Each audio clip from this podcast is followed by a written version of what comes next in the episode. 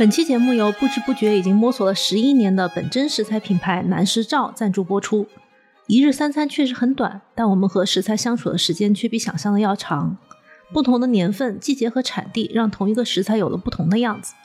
我经常觉得找到并且确定一个好食材是个很漫长的过程，有乐趣，也有很多不确定性。希望和南食照一样，可以有足够的耐心去探索和呈现这一切。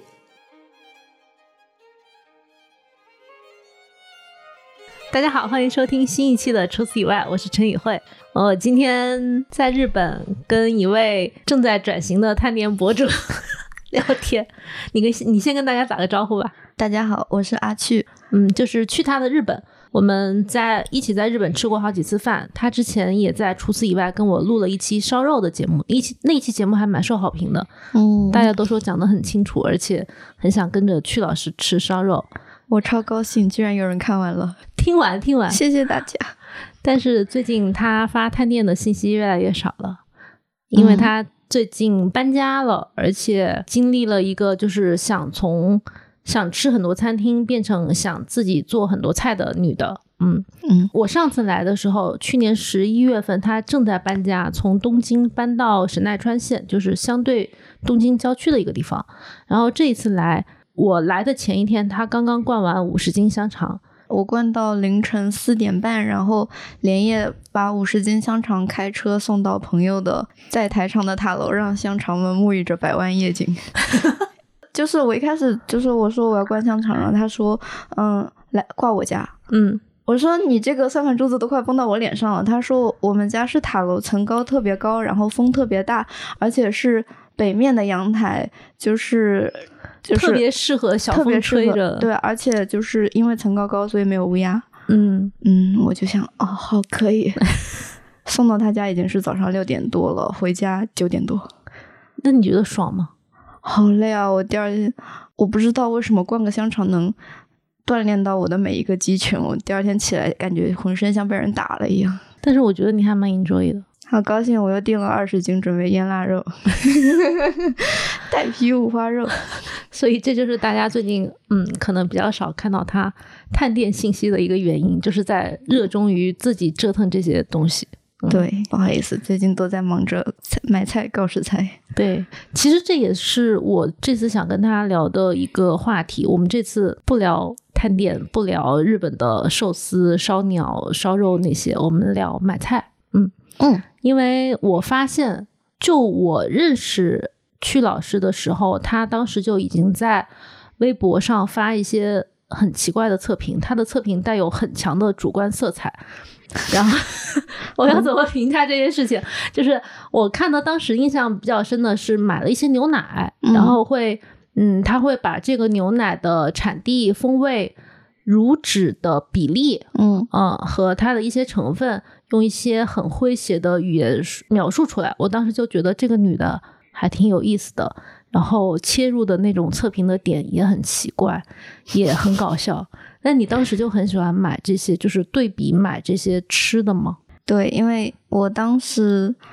我当时特别爱喝牛奶，然后，嗯，我就是有一段时间是住在池袋的，就是在我两次搬家的中间的间隙，嗯，有大概两三个月的时间，我是住在池袋的。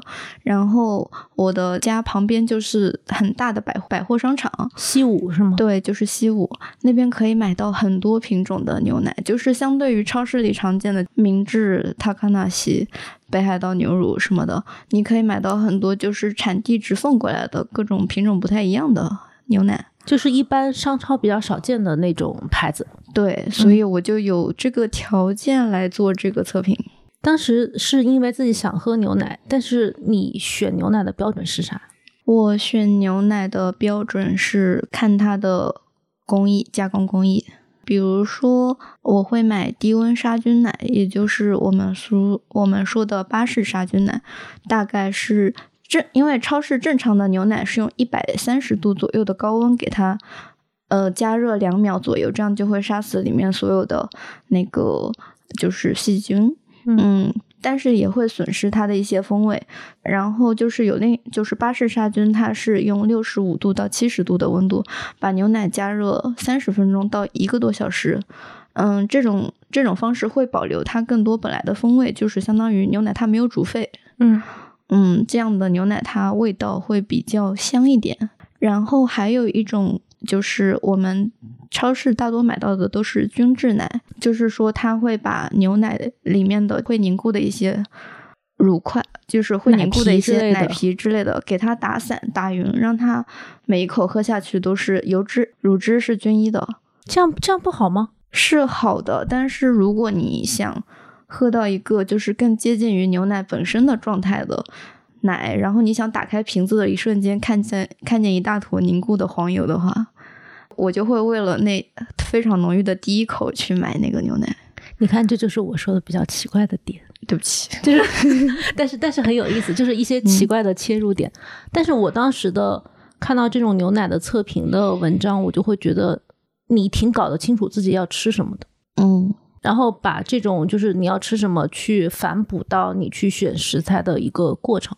嗯，我当时是很喜欢北海道，我经常去北海道旅游，然后我会在北海道的每一个超市买牛奶。嗯，然后回了东京以后就觉得完了，喝不下了，喝不下就是那个不是牧场直接送过来的牛奶了。然后我就试图搞清楚为什么，为什么就不好喝呢？啊，所以才发现是因为比如说巴氏杀菌和菌制的这个过程造成了一些口感的差异。对，就相比产地的差异，可能说稍微冷一点的地方牛奶都会好喝，因为牛冷，所以它脂肪含量会比较高。嗯，但更大的原因还是因为说供到超市里的这种牛奶，它需要品质的稳定和较长的保质期。嗯，因为巴氏杀菌奶它的保质期就比超市的要短很久，短一个礼拜左右。嗯。然后就是，嗯，如果是北海道附近的牧场的话，它有条件就是装在玻璃瓶里面，然后直接杀菌。但是这边基本上东京的超市都是要纸盒装，而且可能它如果在北海道当地，它有可能是订购制的，可能它的销量会比较稳定。就是它，呃，做了这么多东西，它不那么担心保质期，不像这边是放在超市去销售，它的那个销售周期可能就没有那么准确。嗯。还有什么这种有意思的测评吗？就是发现自己喜欢的那一口。嗯，还有就是，嗯，我很喜欢买水果，所以当时也会买很多水果，就是比如说草莓或者柑橘回来做测评。嗯，也不是测评，就是吃。比较朴素的说法就是买很多回来吃。对，每天买一盒回来吃。会发现有什么不同吗？因为因为我以前看。那个综艺叫做《松子的未知世界》，它就有人会去介绍日本有很多很多品种的草莓，然后它就有一个酸味的和甜味的，还有那个口感不同的一个坐标轴。对，他会给他们会给每一种蔬菜做坐标轴。对，那你会做什么？就是比较数据化，或者是你怎么去测量这个东西呢？嗯，我一开始在百货店是按那个品种来吃，嗯，因为就是每个县都会有一些当地培育的品种，比如说茨城县的话，可能就是头吉欧托妹立木少女，或者静冈县的话就是阿拉比卡，或者说红眼啊这种比较常。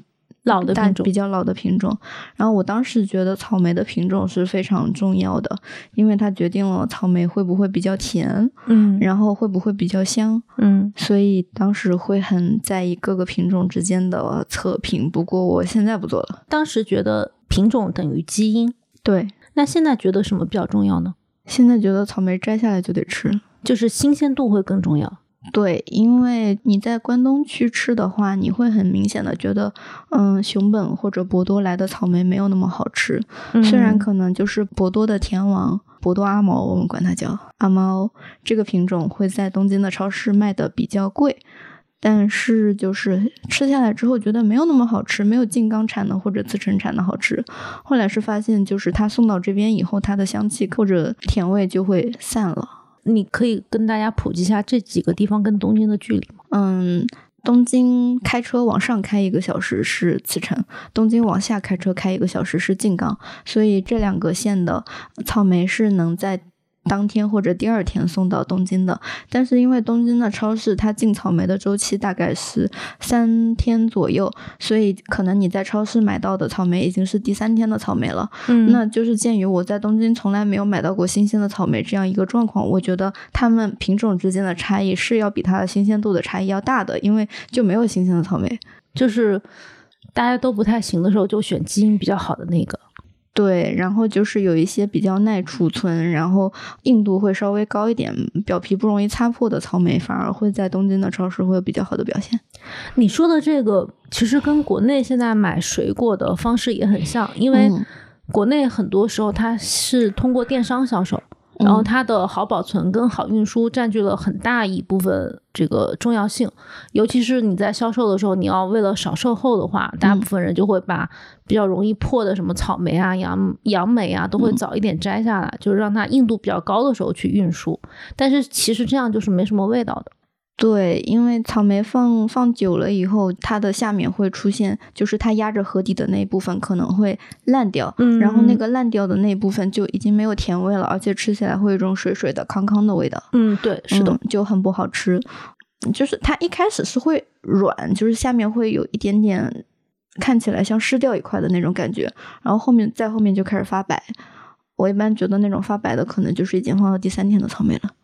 我不得不说，你的你的这个细致的程度比我想象的还要 厉害一点。对，所以我现在就是会根据草莓的状态，就是把它的盒子翻过来看，把盒子翻过来看是最清晰的。就是你看它底下到底有没有被压掉的一块，如果没有的话，那说明它可能是当天的。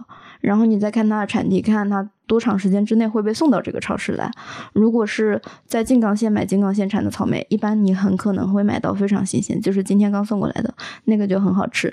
但我有一次试过在新冈县买了一个草莓，我走出超市，然后当场就吃了一口，吃了一口，我觉得太好吃了，我就回去买了第二盒。就你跟我说的那一次，对，第二盒放到了早上，我开回东京的时候，它就已经不好吃了，它变成了一盒普通的草莓。啊，我懂，就是可能它的香气和它的那个质感都发生了变化。对，它没有那么水灵了。嗯嗯，所以我觉得就是草莓是一个非常难保存的水果。广东的朋友也会跟我说，荔枝就应该站在树上吃，下了树的荔枝就不能吃了。这个好像是被公认的。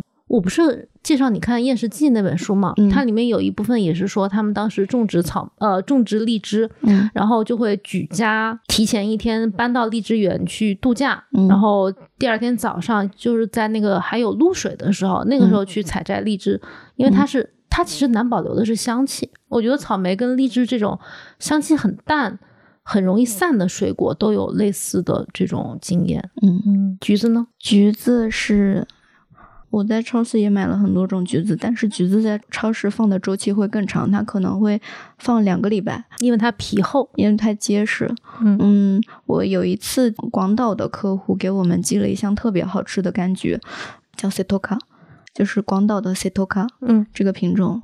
应该跟果冻橙差不多，但是就特别好吃。当时吃的那一颗就是特别大，然后甜度特别高，整个是非常饱满，它的皮还是非常光滑的一个状态，就是不会像超市买的橘子，它已经没有光泽感了。干了。对，干了，然后嗯蔫了，然后那个就特别好吃。我后来就去广岛当地吃，我也没有吃到，我就去问那个客户，我说很失礼，就是那个那个橘子橘子到底在哪里买，怎么买？他说那个橘子就是只有那两个礼拜好吃，过了那两个礼拜就不好吃了，哦就是只有那两个礼拜在树上的时候赶紧摘下来是好吃的。后来觉得橘子就是比草莓是更难的一种东西，它嗯还要考虑你挂在树上的时间。而且它出现在我们的视野中的时候，经常是以一种，因为大家都觉得它比较糙吧，对，嗯，然后可能我们吃到它的时候都不是一个最佳的状态，所以嗯大家都没有尊重过橘子所谓的最佳的状态的时候，对，嗯然后我上一次吃到好吃的橘子是我去了神奈川县的小田园，然后当地有一个美术馆，美术馆包了一个山头建它的美术馆，但山山头上的其他树是当地果农的，就是那些橘子树我们只能看不能动的，因为果农还要把它们拿到山底下去卖。参观完那个美术馆，我就很饿，我立刻冲去那个卖橘子的地方买，很好吃。它那个状态就是嗯很新鲜，然后很饱满。哦，可能橘子上会有一些磕伤的，然后那种有磕伤的橘子就会比挂在树上然后的橘子会更好吃一点，因为它软一因为？它更熟一点。啊，就是可能看这个橘子挂在树上就已经擦伤了，已经不能卖了，所以它就会干脆再等它再熟一点儿再摘下来，然后专门拿来送给买的客人。啊，但实际上这种是最好吃的。对啊，因为橘子好像大家都默认，我从小吃到的橘子都是摘下来是青的，就是最早一批是青的，然后我们再慢慢等它变黄。嗯，你这么说起来，我觉得我从小都没有尊重过橘子。我们应该跟橘子道歉。嗯，那天我们俩就是出去吃饭的时候有讨论过，说为什么橘子，嗯，实际上最好吃的也只有那两个礼拜，就可能我们讨论的结果是说，有可能它要等稍微降温一点，它的糖度会更容易上来，嗯然后呢又要等它熟到刚刚好的时候摘下来，就嗯其实看起来是一个生长周期很长的水果，但实际上最好吃的周期也很短。嗯，当时我觉得他说这话可能是玄学吧，后来才觉得好像是有点道理的。嗯就是怎么可能只有那两个礼拜好吃啊？是因为嗯就是还是那个误区，就是我们从小吃橘子都感觉它是随时可以拥有的一个东西。嗯，我觉得你这两年对于食物的一些感知好像跟以前不太一样了。你要不先给我们回溯一下，就是以前你买食材或者买水果大概是个什么买法？一般是在什么地方买什么样的食材？我大概一七年到二零年左右的话，嗯我会会在家附近的超市买，然后也没有特别的挑，我会去营业到特别晚的大型超市买，因为我买菜的时间大部分是在夜里。是因为那个时候它打折吗？一个是晚上打折，第二个是我很喜欢那种半夜逛超市的氛围。嗯对，然后后来就是短暂的住在池袋的时间，我就会去百货商场买，呃，就是百货店买，我会去百货店的地下买。就是刚刚说到买到北海道牛奶的那个地方。对，那你觉得像超市跟百货店的地下一层嗯，那种比较高级的一点的超市，他们在食材的选择和品质上有什么不一样的地方，或者本质上的区别？当时我会这么在意品种的原因，就是他们给我一种印象，就是百货店会给你一种印象，说品种是很重要的。嗯就是嗯它的柜台会不是说鸡肉、牛肉、猪肉，而是鸡肉专门有一个柜台，里面有全国各地的鸡的品种，然后你可以挑鹿儿岛的鸡，或者名古屋的鸡，或者东京的鸡、青森的鸡这种，然后它们的味道也都是很不一样的，所以你就会觉得就是不同的产地的不同的品种的东西，它味道就是很不一样。它的分类方法是按照产地或者按照品种来，对就是会把基因这件事情看得比较重要。对，因为这样很能卖得上价，而且吃下来以后确实是不一样的。而且百货店大部分就是你要买一个东西送人，所以你得有一个说法。嗯嗯，甚至百货店的米都会按不同的品种，然后给你做成小包装、小包装的让你来买。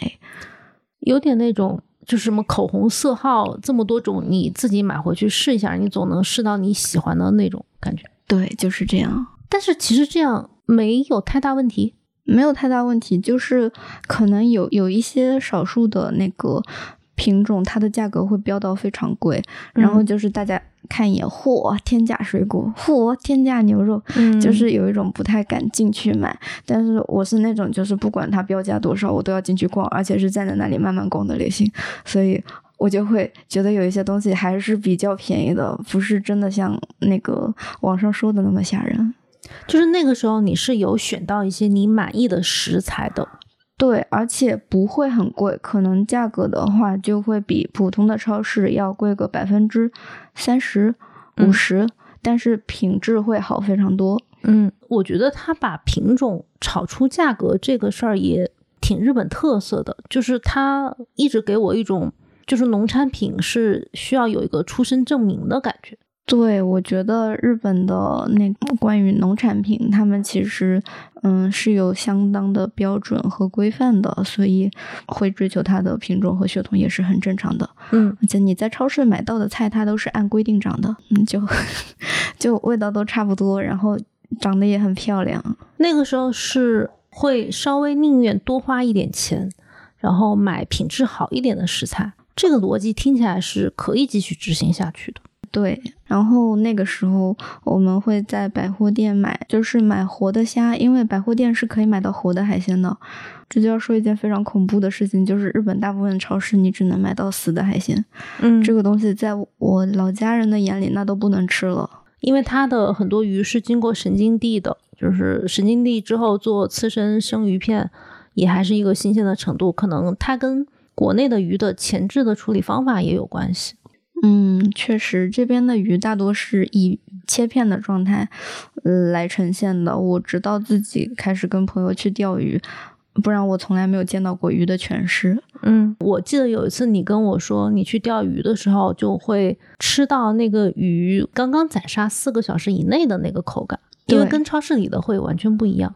会，因为超市的鱼它会给你一种散的感觉，嗯就是它鱼片本身也已经是一种水分比较少的状态了，然后吃起来的肉质也没有那种就是还紧绷着的感觉，不 Q 了。不 Q 了。但是自己钓上来的鱼，晚上回家直接宰的话，它是肉质是有一种弹脆脆的感觉的。然后后来我在神奈川的很多渔港附近的寿司店吃了一些这样的海鲜，我觉得还是保留了那个口感的，就可能就是在超市放了一段时间之后，它就没有了。因为我们很多游客，我作为游客来说，我到了东京的超市嗯和东京的菜市场，我经常有一种他们的食材还挺新鲜的感觉，因为它不管包装和那个干净程度和日料本身给我的一个刻板印象，就是它是新鲜的、及时的、可以生吃的那种印象，嗯，我都觉得它的新鲜度是比较高的。但你刚刚说的这个经历，就是你在买了不同产地和去了渔港之后吃到的鱼，对比下来才发现，其实东京超市的鱼并不新鲜。或者说东京超市的菜其实没有我们想的那么新鲜。嗯因为我都有观察过，可能鸡肉的话，它是嗯会一次做很多，然后每天解冻一部分嗯放在冷柜里。鱼的话，它也有养殖解冻的，就是很多刺身的上面会标着养殖解冻，然后这些就是解冻过的鱼。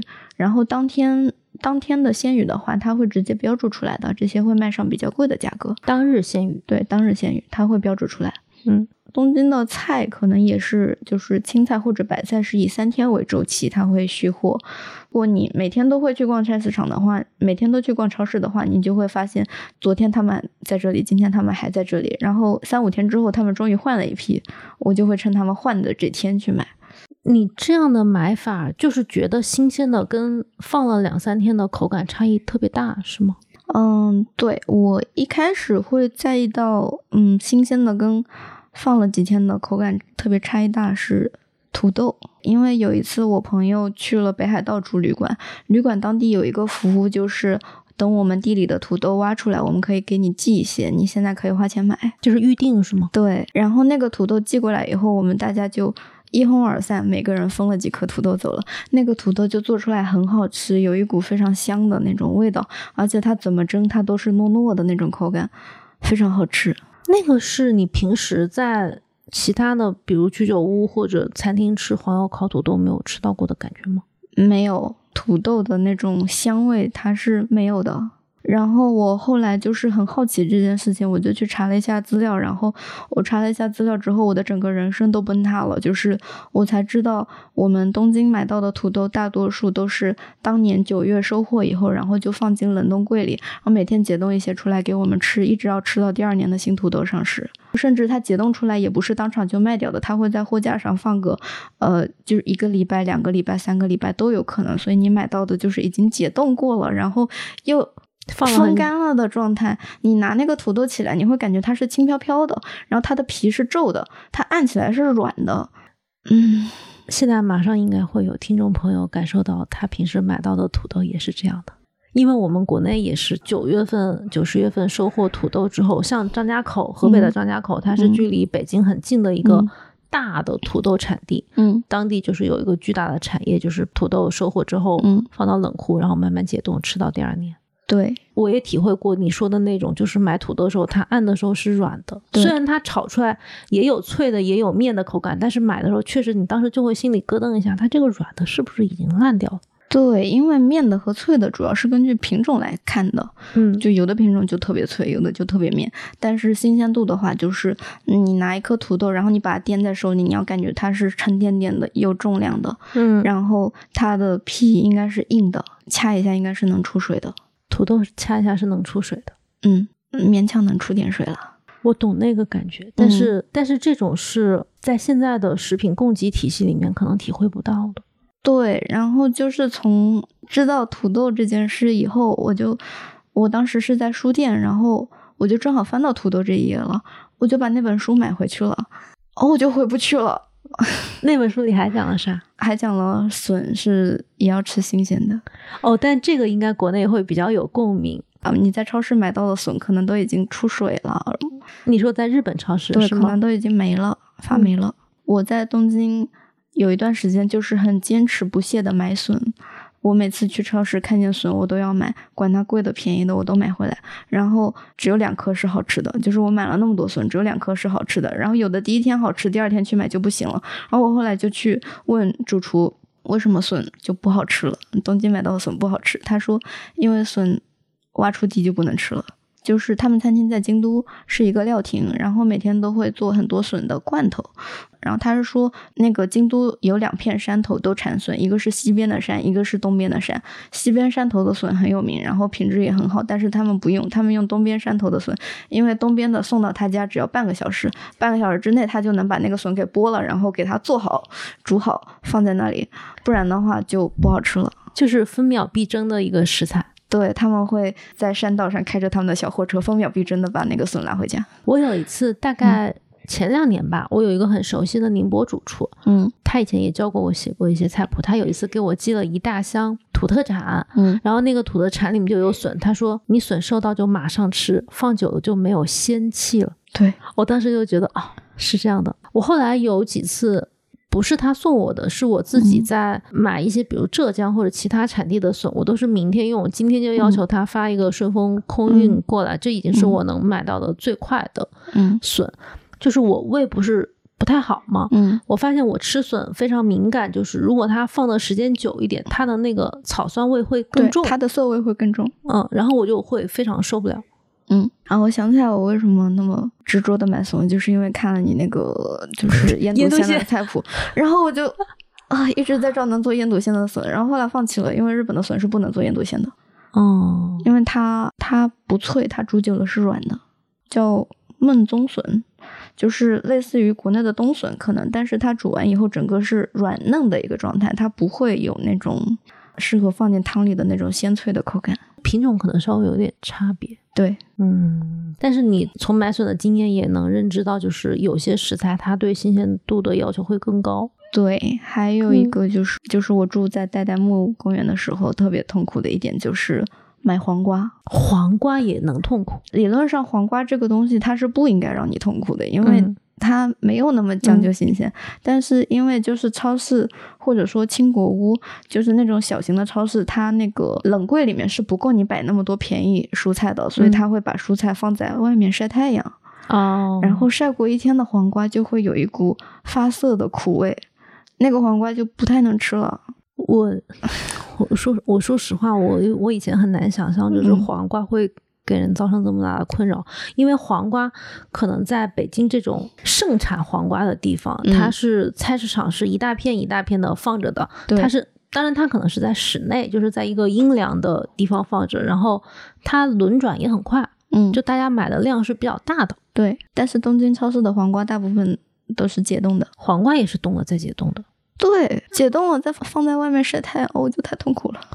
嗯，但是我其实听下来，你对很多食材的那种口感和风味的要求并不过分，嗯只是它可能在东京这种呃食材供给和运输的体系下找不到自己想要的，嗯，对，这是你搬到乡下去的原因之一吗？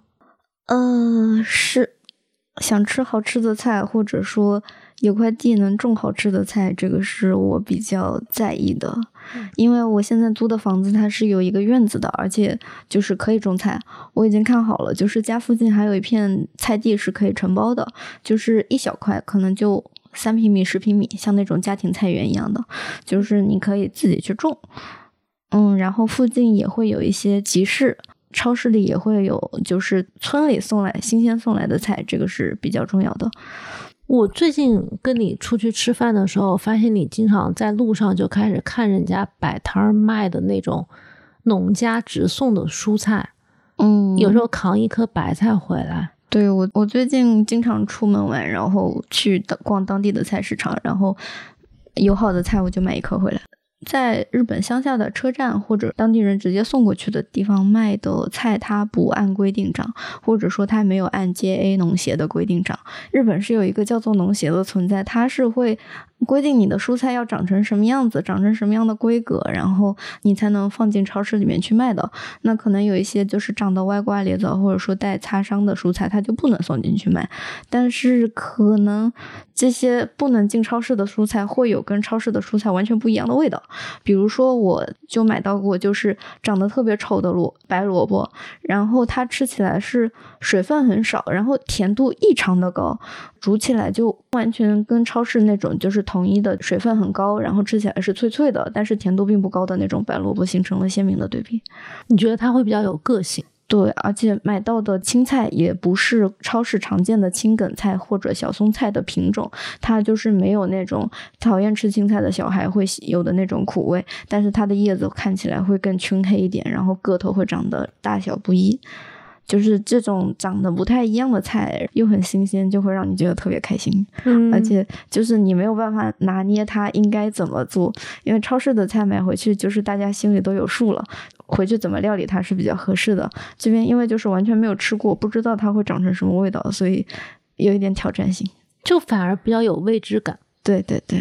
因为我自己在日本逛那些超市的时候，我就觉得很多食材它就明明摆着写着它是要怎么做的，比如 sukiyaki 就是做寿喜烧的那种牛肉，除了做寿喜烧，你几乎想不出来还能做别的。对，因为超市里做寿喜烧的肉和做涮涮锅的肉和炒菜的肉和。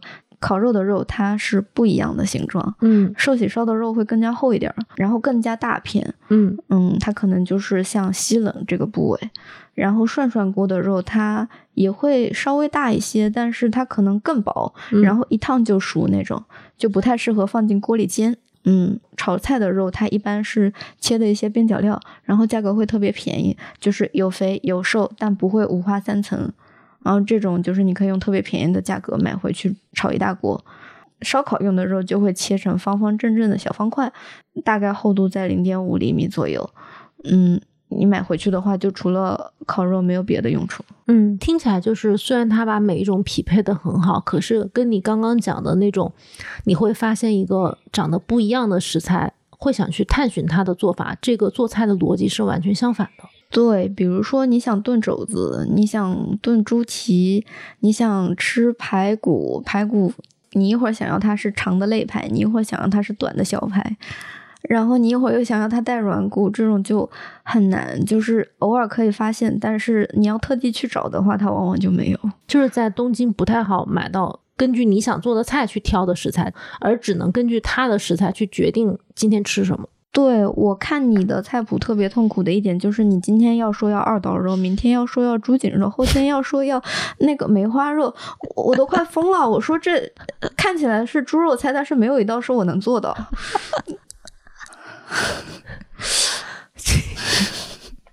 而且你有的时候会很高兴的说五花肉也可以，我就哦哟也可以。你说要带皮五花肉，我说这哪有？为什么变成投诉我的菜？嗯，带皮五花肉也买不到吗？没有带皮五花肉，带皮五花肉我都要去那个屠宰场附近的肉铺直接订的。我就说你那个肉球，你先别给我切，你给我整的。是因为日本人他吃五花肉的话是，哎，他们是什么吃法吃五花肉？他们可能会做豚汁哦，就是就是红烧肉，对，或者炒炒蔬菜，嗯，或者涮涮锅。所以他就不要皮，皮可能买回去还得还得处理。嗯，我不太清楚。比如我的菜谱里面做鸡肉菜谱会好做吗？因为日本的鸡其实相对种类会比较多，不好做。就是我需要买带骨头的鸡，超市偶尔可以买到带骨头的鸡，但是你又不能买太便宜的，因为它是肉鸡，它就没有味道。要看你做什么。如果你要炖菜的话，那我可能会去买一些年纪比较大的鸡，走地鸡。如果你要做那个就是吃它的肉的话，我可能又要去买那种就是饲料会用的比较专心的那种，嗯，有品种的肉鸡。嗯嗯，我想想啊如果你要小炒鸡胸肉那种感觉的话，倒是很好找。，no 鸡胸肉 no。那所以就没有，生气了。那你会做去皮鸡腿肉的菜去骨鸡腿的肉的菜谱吗？嗯、有啊，那个什么豆浆焗鸡块不是吗？嗯，那个你应该做过吧？做过，那个还可以。对，如果炒鸡块，我也是用去骨的鸡腿，去骨鸡腿我还是用的比较多的，嗯而且那种用肉鸡就可以了，因为你也不是图它鲜味儿，就是图它一个肉比较好咬。对，嗯国内的去骨鸡腿好买吗？国内一般是直接让老板给去骨头，或者自己用厨房剪刀给它剪一下就。是说，如果我在超市买的话，我就没有办法轻松的买到去骨鸡腿。大部分是没有这个选项的，嗯，因为一般是带着骨头买的。就是国内对于带骨的肉是有一种追求的，他们觉得带骨的肉更香。我也是这么想的。事实上，它确实是更香，但是嗯只是它，嗯、所匹配的烹饪方法是不太一样的。嗯我觉得食材决定烹饪的优先级和逻辑这件事情让我有一点痛苦。嗯其实我理解很多人他处理食材的能力或者他时间没有那么多嘛，嗯他就想买可以比较容易做这个东西的菜，比如说你有切好的肉丝儿、嗯。肉片儿，或者是你剁的这个肋排的长度刚刚好，可以匹配我做糖醋小排，而嗯。不是给我做一个糖醋大排出来。嗯。哦，但是在日本听起来就是选择会比国内有些城市更少一点。确实会更少，但是有的时候也会很意外的反卷到国内的朋友，比如说要用三份牛和七份猪搅成的肉馅儿来做 肉末豆腐这种，来做麻婆豆腐这种菜。你知道吗？嗯之前赵师傅教我做那个万能肉末，嗯他用的就是一半猪肉一半牛肉馅儿。嗯他跟我讲的说法是，呃，牛肉它有它的香味，然后猪肉有它的脂肪的香味，嗯就这俩混合在一起，味道会更好。嗯，但是我后来突然发现，日本的业务超市都是猪牛混合肉，我就意识到了，你被反卷了。它是一个它是一个偷懒的做法。没有，他可能只是超市正好有这三种，他吃完之后觉得是牛和猪混合是最好的。对，嗯，但是我说实话，我当时看见你的那个菜谱的时候，我并没有感觉到哪里不对。嗯，嗯我我到现在我也没有觉得，我后来就是在业务超市看到了这个食材，我觉得可能逻辑应该是反过来的。就好像日本人会用那个包菜来炒回锅肉一样，可能他们也没得选。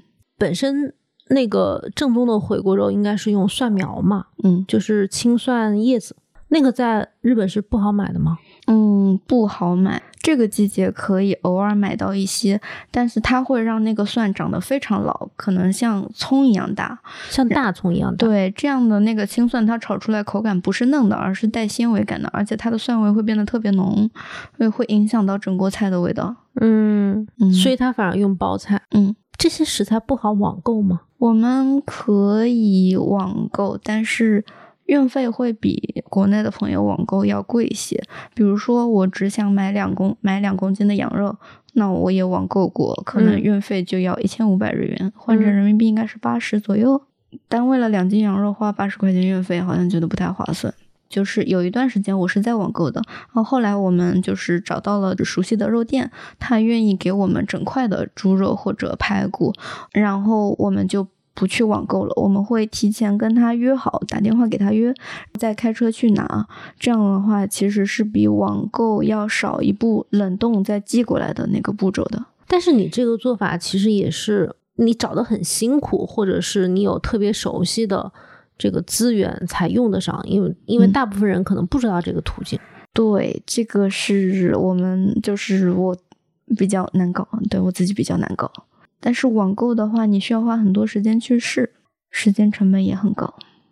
然后我上次我去年十一月份来的时候，我们不是一起去吃 cam 吗？嗯你跟我讲他们家就是某一道菜需要小葱或者需要哪一个香料的时候，坐在餐桌上是可以看到他跑到院子里的菜地里去摘的。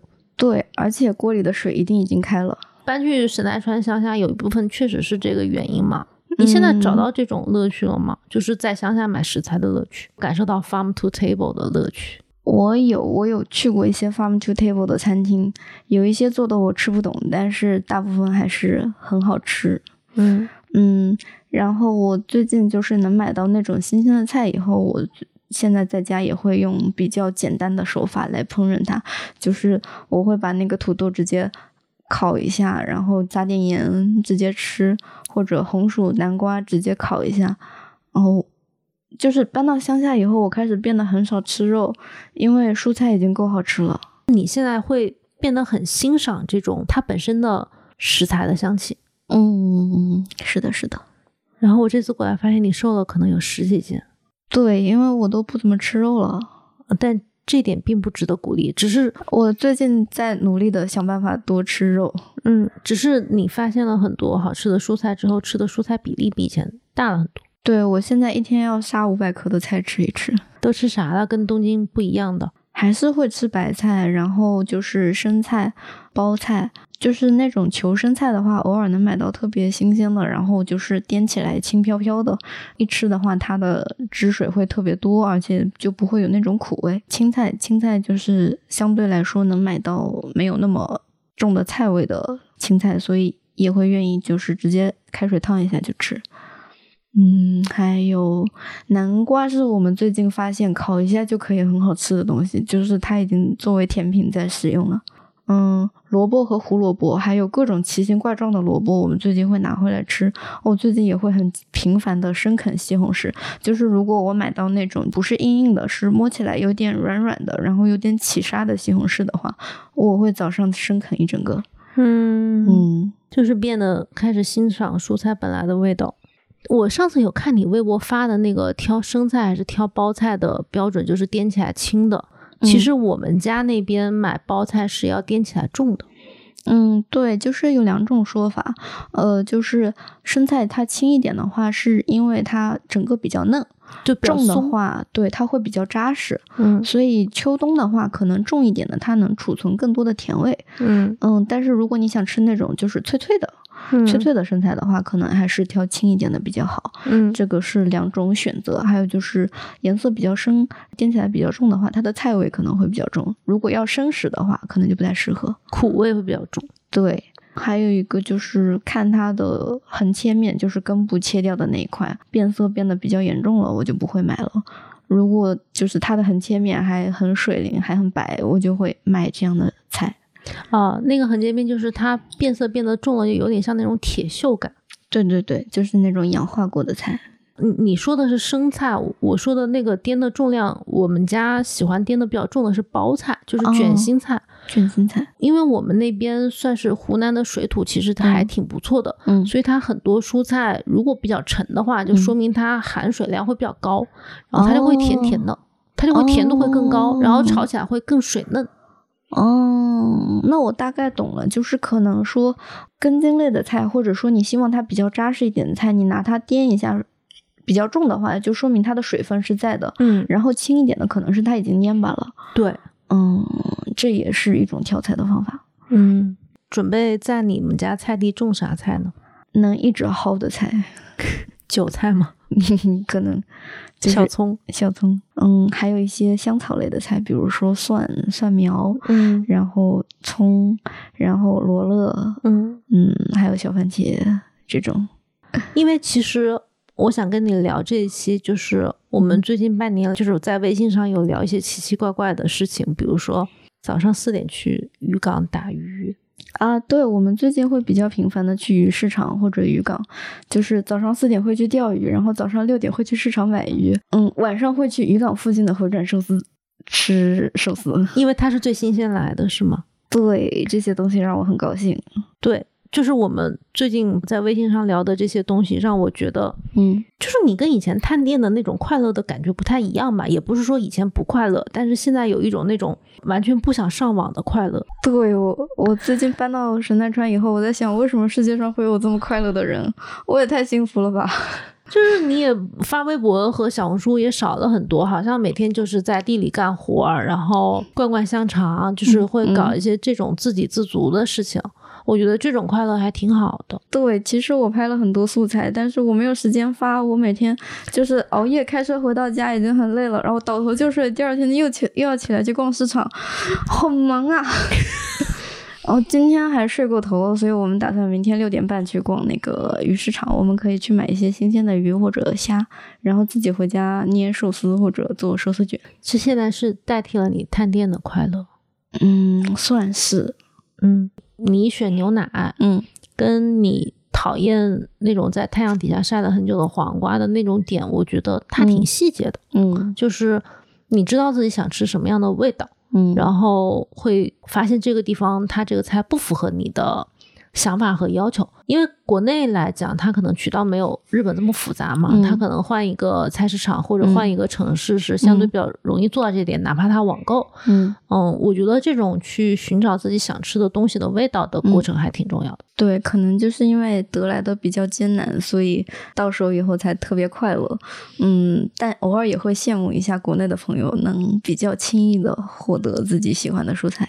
嗯，但是我想录这一期是想把曲老师这种寻找快乐的过程展示给大家，因为他也是我见过的比较知道自己想吃什么东西的人，然后他在很确切的实践这个过程。好吧，那我们这一期暂时就到这里吧。希望大家也可以像曲老师一样，找到自己喜欢吃的那个食材的味道，然后去确定它。嗯嗯，好，希望大家吃的开心。那这一期就到这里喽，拜拜。好，拜拜。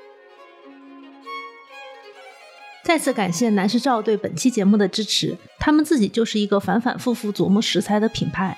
对本真食材、原味食材感兴趣的朋友，可以逛下南市照的淘宝店。在店里感受到对食材的挑选和处理的沉淀，讲究食材的朋友一定会喜欢的。我们下期再见，拜拜。